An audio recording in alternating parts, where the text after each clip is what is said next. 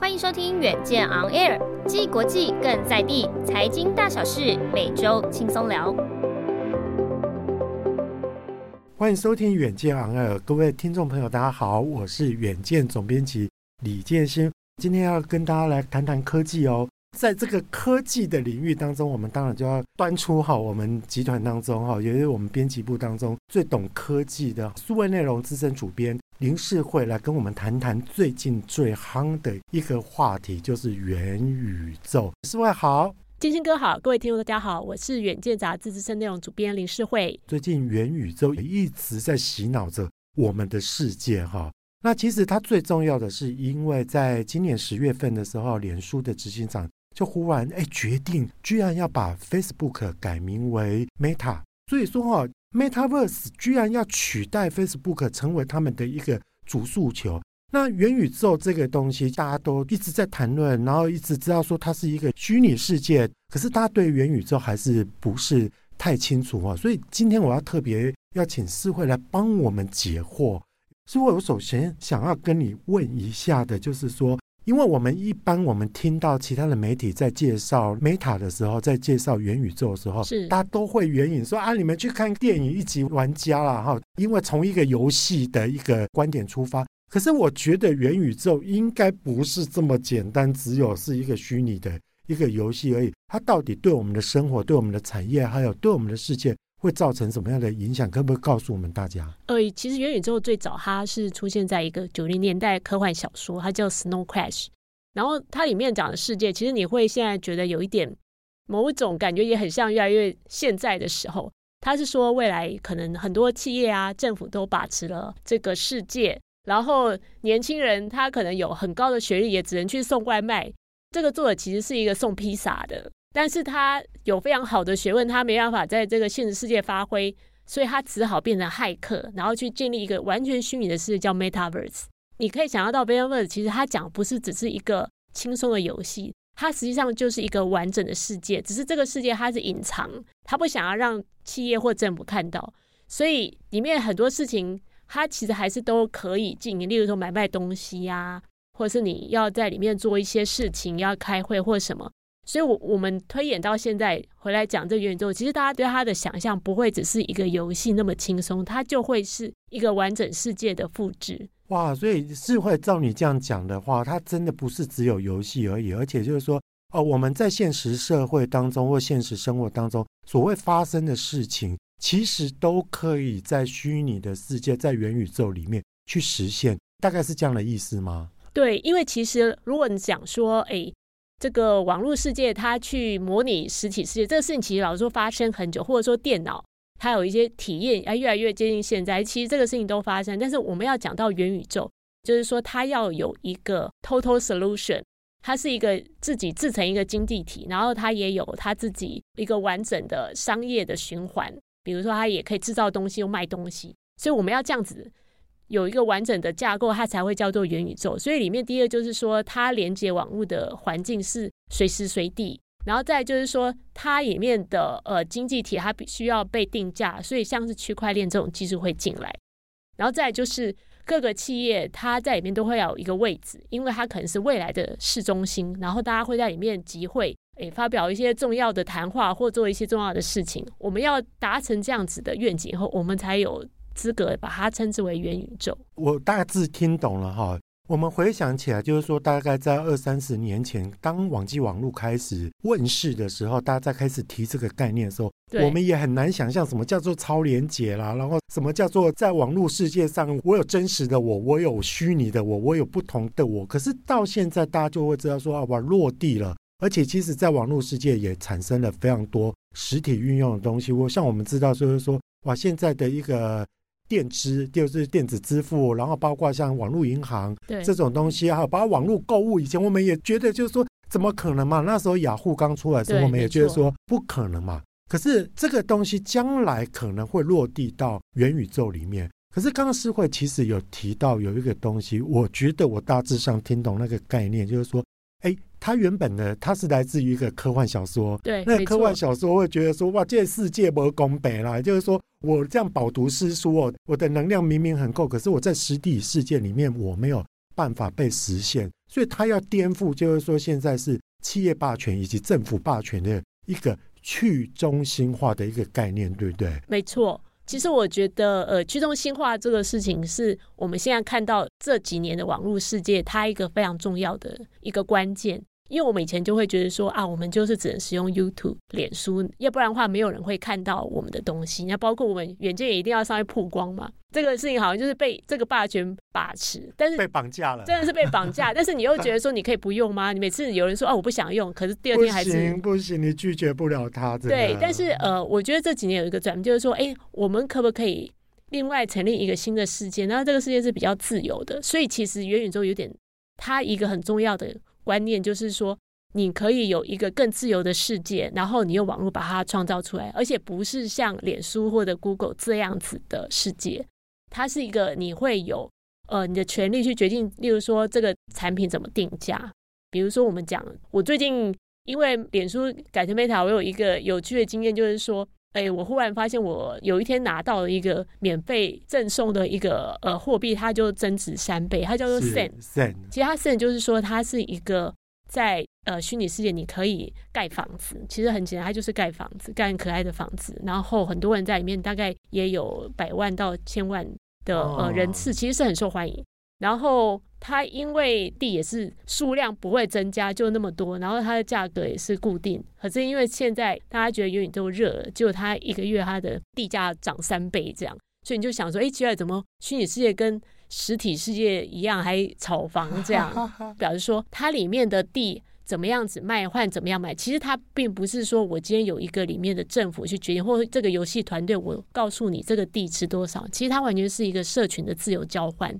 它还有一个市集，你可以去那边买卖你的土地，然后你也可以说，哎，找一些艺术创作者，他做很漂亮的空间，比如说最近他们有跟一些日本的图文创作者，哎，在里面做一些很漂亮的空间，放很多很可爱的小角色。那这个地就会增值，大家看比较可爱，比较多人来浏览，越多人来浏览那个虚拟的地就会变贵。所以，我们讲这个事情，它都不是说我今天是一个游戏设计出来，它是一个社群他自己去想。这也是元宇宙一个很重要的想法，就是我们希望这些进来的人和里面的人，他们都希望去建立一个，他们有更多的空间去发展，或者是他们能够自己掌握权力。知道要做什么？对，而且如果照刚刚世会这样讲哈，我大概可以理解，就是说我们现实生活当中你所发生的事情，其实将来都可能发生在元宇宙上面，包括就是说你的交易，然后包括就是说你的生活的一个模式，包括就是说甚至你的学习，甚至你会有很多很多的一个层面哈。那尤其疫情之后，我觉得大家又更熟悉，大家远距，然后大家在线上作业，我相信这个实现是非常快。但唯一有一个不同，就是刚刚世慧讲的去中心化，因为我们不再被被某些霸权给宰制，所以这个也就是为什么区块链会被整进来的一个重要的一个原因嘛。因为区块链一个非常核心的一个价值就是要。去中心化，对不对？对，没错，是。而且，因为它呃，最主要第一个被发明出来的是比特币嘛，它其实是一个在零八年这个中本聪觉得全世界货币放热钱太过分了，所以他去创造一个超级货币。所以，他的确是一个想要用虚拟的钱去颠覆真钱这样子的想法。现在，这个虚拟钱也可以用来定价里面所有元宇宙我们的化身出去，我们要打扮很漂亮，然后我们可能。买一个虚拟的服饰给他，那那个服饰要怎么付钱？你可能就是透过像比特币或者以太币，因为它已经绕过实体银行的金流去做一个很成功的虚拟金流模式，那它很适合融入到元宇宙里面。哇，所以元宇宙其实在某一个部分也，它也实现了我们现在哈常常念兹在兹的转型正义，他在实施，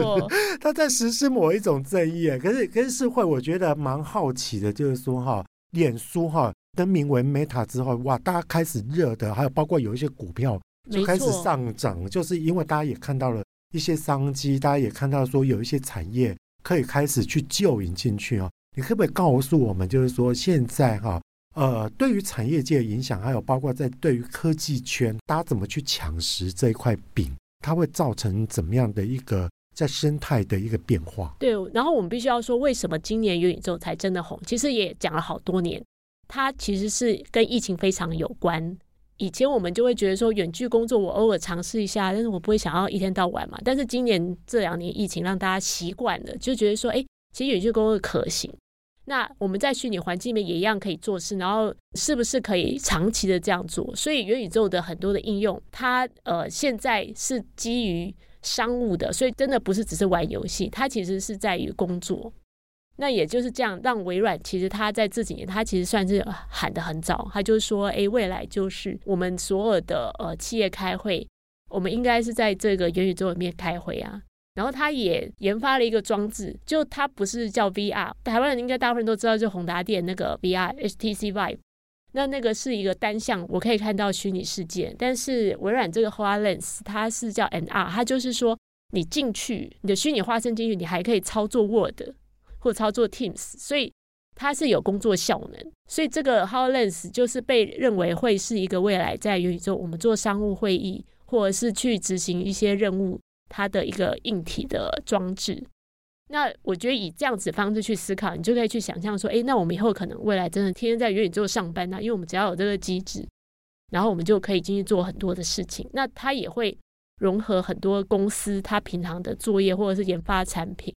另外一个大头，我们就可以听到，就是像 NVIDIA，NVIDIA 也是非常早，它还酝酿五年。那它因为它，如果大家呃不熟悉 NVIDIA，NVIDIA 它是一个绘图晶片，但是它其实它现在最强就是说它三 D 影像呈现能力很好，其实也是跟它在游戏产业做得很好有关。那现在三 D 影像用来做产品研发其实很好啊，就是例如说你一个新车，一个 BMW 新车，我可以用三 D 具象在元宇宙里面设计好这个新车，然后怎么做。制造流程全部好，然后我再把它传送到我真正的工厂，给真正工厂里面的自动化机器人。那机器人不用学习，甚至也不用安装，它就马上就可以启动。这个就是一个元宇宙，其实对实体世界真的会有帮助的一个很重要的关键。所以，所以有人会说元宇宙是梦幻，可是如果你从这点看，它是一个改进。因为我们以前如果要做研发一个产品，那我们实际上要去打磨或做很多测试，然后你还要培训。即使是机器人，你也要重新一个个安装软体，那你可能都浪费非常多的时间。可是你有元宇宙，你很多东西可以在里面很具象，你真的在重现一次以后，你就会知道说这个车做出来它的性能，或者说它制造出来会不会很耗油，它都可以先演练一下。哇，所以听起来元宇宙真的不是说着玩的哈，它其实会带来对我们生活上很多的改变。其实刚刚是会提点了几个哈世界重磅级的企业，它对于元宇宙不同的诠释。呃，就像 Facebook 它改名为 Meta 之后，其实它比较着眼的大概是在游戏的那个方面嘛，哈。其实它应该也有 Workplace，也是可以开会哦，也是可以开会。那刚刚是会有讲到说，微软就是说，哎，我把会议也可以变成用元宇宙的一个概念，就对就可以远距嘛。刚刚智会有提到另外 NVIDIA 就是。可能大家对这家公司有的人会熟悉，有人不熟悉。可是大家一定知道，就是说他的执行长黄仁勋哈，他比较重要的一个概念就是说，他把很多我们原本实体世界的东西搬到虚拟去，你可以去试 run 一次那种感觉。例如说，例如说我要制造，刚刚是会讲制造一部汽车，我们也不知道那个汽车电动车它到底安不安全或什么。可是，在那个东西，它经由精密的计算啊，包括绘图软体，它可以去实现空间、时间跟包括任何实体世界会发生的事情。可是你在虚拟世界，你试错之后，你就不会有太大的成本了。要不然，我们在实体世界会觉得这很宝。其实，世界大型的企业都有在想象在元宇宙的一个一个东西嘛。所以说，是会那假设哈，将来元宇宙真的越来越成熟之后。你觉得将来的世界会有什么改变？或对人类的生活会产生怎么样的一个变化？我们会过怎么样的一个生活？其实第一个就是，当然很多人会说，哦，那会不会现实世界越来越无聊？确实是有可能啊，因为你在虚拟世界，你可以玩的事情很多。因为前几天我也跟一个朋友讨论，他就问我一个问题，第二是问这个里面的法律。的确，老实说，这里面法律会很严重。然后他跟我讲的事情，我也觉得很有趣，就是说，假设我在一个元宇宙里面，我犯法，例如说我打人一拳，或者是我去强暴一个女生，可是我今天这个事情，我是在一个虚拟的世界做的，那个人不是真的人，那人搞不好是一个机器人，那这个是犯法吗？然后后来他又讲到事情，现在很多人是主张，哎，我今天不要让他真的服刑，我要教化他。那如果有一个人他是精神问题，他天生就有暴力倾向。或者是就是他喜欢侵犯别人，那么我让他去跟这些虚拟机器人去消耗以后，他是不是也是服刑？然后他还在治疗？那么其实他在往正向的方向发展，因为他其实接受治疗，所以虚拟宇宙确实是可以解决一些人类的劣根性。然后另外一方面就是说，那如果不是解决，那我在虚拟世界做了一些真的很错的事情，我要怎么被处罚？我觉得其实这个事情会变成一个很大的问题。听起来我真的觉得有有点鸡皮疙瘩哎，就是因为你你会觉得说，以前我们在电影中，包括就是说哦，像机械公敌那个威尔史密斯，就对他演的那个东西，哇，他那时候就有提到，就是说哈，哎，机器人跟实际生活的一个结合的时候，它产生的一个不管在文化上。在法律上，还有包括在人类行为上面的一个非常大的一个冲撞。我觉得我元宇宙令人真的比较毛骨悚然的一个部分，它反而是在就是说，它如果完全虚拟就算了，可是它有时候虚实之间，它又彼此交错，又彼此整合。对，真的，因为我们我们在元宇宙赚的钱是在实体世界也有可能可以，当然可以用，未来应该是可以流通，可能还会有一个串接，只是说。对，那虚拟世界像现在就是这样，区块链如果洗钱，国家抓不到，现在已经是全世界最重要的问题，因为钱就不见嘛。中国最近就是抓比特币，不准做比特币，结果中国有钱人还是想要逃出去，然后把比特币换成日元，然后在现在在日本买房，还炒房炒一波，所以你就会觉得说，哎。中国政府都抓不到，他一定很气。他已经血淋淋发生了，他已经很气了。对，那我觉得元宇宙这个事情一定会发生。那这个事情就是不管是治安也好，或者是怎么样去定定那个财产跟法律，那会是各国政府都会蛮头痛的事情。对，那可是是会这个就是一个非常严肃的一个问题哈。元宇宙原本的一个初衷就是说要去中心化，对。可是当它又成为另外一个世界一个宇宙的时候，你宇宙大家要运行。因为有人的世界就有江湖，你有江湖就要有江湖规矩嘛。可是那个规矩矛盾的是说，那又谁来制定？然后我们实体世界的这些政府、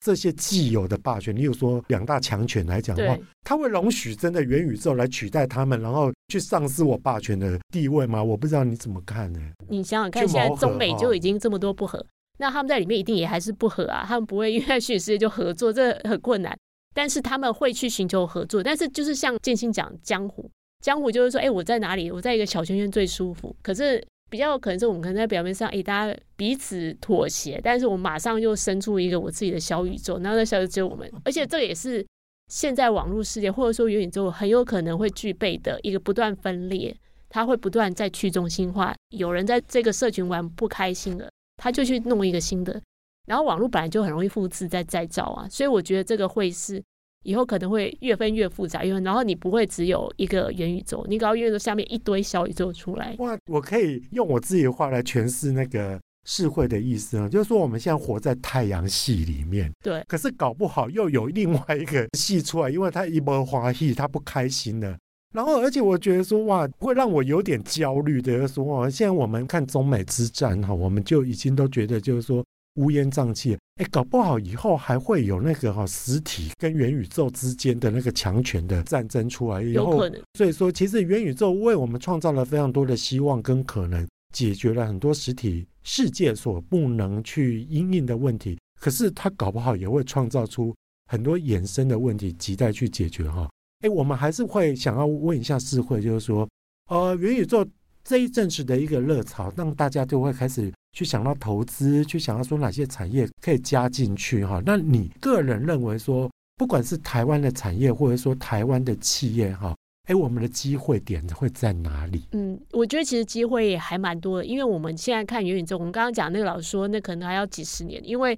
元宇宙现在根本就只是一个很大的 concept，那他现在最需要的是基础建设。你要有随时可以连线的网络。你看，我们即使现在大家说，哎，号称有五 G，还不是常常在断线。那我们的五 G 搞不好都还不够用。所以我们要不要做一个没有延迟的网络环境？那可能整个电信建设也好，或者是硬体，它可能要再往上一级。然后再就是说，它的治安，它也需要有治安的把关。那当然背后很多硬体晶片，你就可以想，那真的就是台湾的强项啊。那如果说因为元宇宙，所有台湾这些做硬体、做晶片的，因为这样，我们又去往上 upgrade 的话，其实我们的获利想象空间是蛮大的。哇，所以说这是企业的一个部分。刚刚那个世会也帮我们提示到，就是说哈，祖克伯他自己曾经说过，希望哈未来的十年能够让元宇宙有十亿的一个一个用户啊，那这个真的是非常的吓人啊。那世会你这样子看起来的话。你会觉得要实现这个目标的话，我反而觉得那个没有到很难，因为脸书现在的用户就已经哦，所以它很简单哦。对，就是我脸书用户直接换成元宇宙用户 Meta 这样来算的话，其实老实说它不难达成，是在于说大家参与的深度。例如说，就像我们讲，有没有真的在里面盖工厂，有没有真的在里面交易，有没有真的在里面买虚拟的房子、买虚拟的服饰？那深化到那个商业模式整个转起来的话，那元宇宙就会发生。那脸书就是一个平台，它做好一个平台，它达成实际用户，我觉得是蛮简单的。哇，对他来讲不难就对了。可是哈，我我跟你讲，任何的前瞻的一个趋势，或任何的一个我们要说它商机也好，我们一般的老百姓，就我们一般的素人，我们最我们最扼腕的，就是说我们每次都慢了一步，因为慢了一步之后，当你救赢的时候，人家大概人家有的机会都已经抢走了。对，所以是会，我觉得很多远见 on air 的听众朋友，大家都会想要问一句，就是说。好，那假设我现在知道元宇宙是将来锐不可挡的一个趋势的话，我现在要就引进去，你的建议是怎么样？我的想法就是说，如果脸书或者微软或者其他公司，它有那个平台，而且我相信它现在搞不好就是用应该是接近免费或者方式去。我看到上礼拜家乐福就说，他们的员工现在都要用 Meta。的平台来做商务沟通，所以他们还是第一个进入元宇宙的公司，就是他把它当做数位转型，哦我觉得还不错啊。数位转型啊，我觉得也不错。但这是一个，这就是一个很简单的方式。那你今天去试玩看看，看到底顺不顺嘛？合不合你的意？那如果说不顺也不合也没关系啊。也许你们公司现在还没有这样子的需求，但是我觉得，因为现在是各大企业在极力去招收他的用户，或者是在培养未来客户的时候，他们应该会开放出很多的优惠。所以我是觉得不如趁这个时候就进去试用，说不定未来脸书那个为了要让它元宇宙达到十亿，它那个它的那个 Oculus 是用送的，我觉得也是有可能啊。那不如就去玩玩。那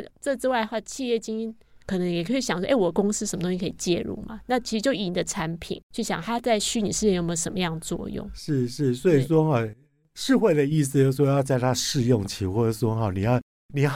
你要成为他的种子部队哈，你才能够去。多的先机。以前我们在读自然科学的时候，读到宇宙这个概念，然后我们觉得说一个宇宙的成型啊，或者说一个银河系、太阳系的成型，要经过千百万年。可是现在的宇宙，好像元宇宙这个东西，它或许只要几年或几十年后，它就成型了，而且它是一个实实实质已经开始在影响你的生活，开始在左右你的一些价值观，而且在颠覆你的生活，就像。像刚刚世慧所讲的，其实比特币以前我们也觉得它非常的虚拟，可是它现在已经居然成为我们资产配置一部分，它跟你的股票、跟你的房产或跟你存黄金的概念几乎是一模一样了。所以各位 On Air 的听众朋友，你要准备加入这个宇宙了吗？那真的千万别忘记哈，就一定要看我们的远见杂志以及看世慧的报道，在微博上的报道。还有，我们之后可能会开辟更多更多有关元宇宙这个解密解谜的节目来跟大家分享啊！今天的节目就到这边结束。最重要的是，我们每周一定要锁定我们的远见 On Air，陪你轻松聊国际财经大小事。我们下次再一起 On Air 喽，拜拜，各位听众，拜拜。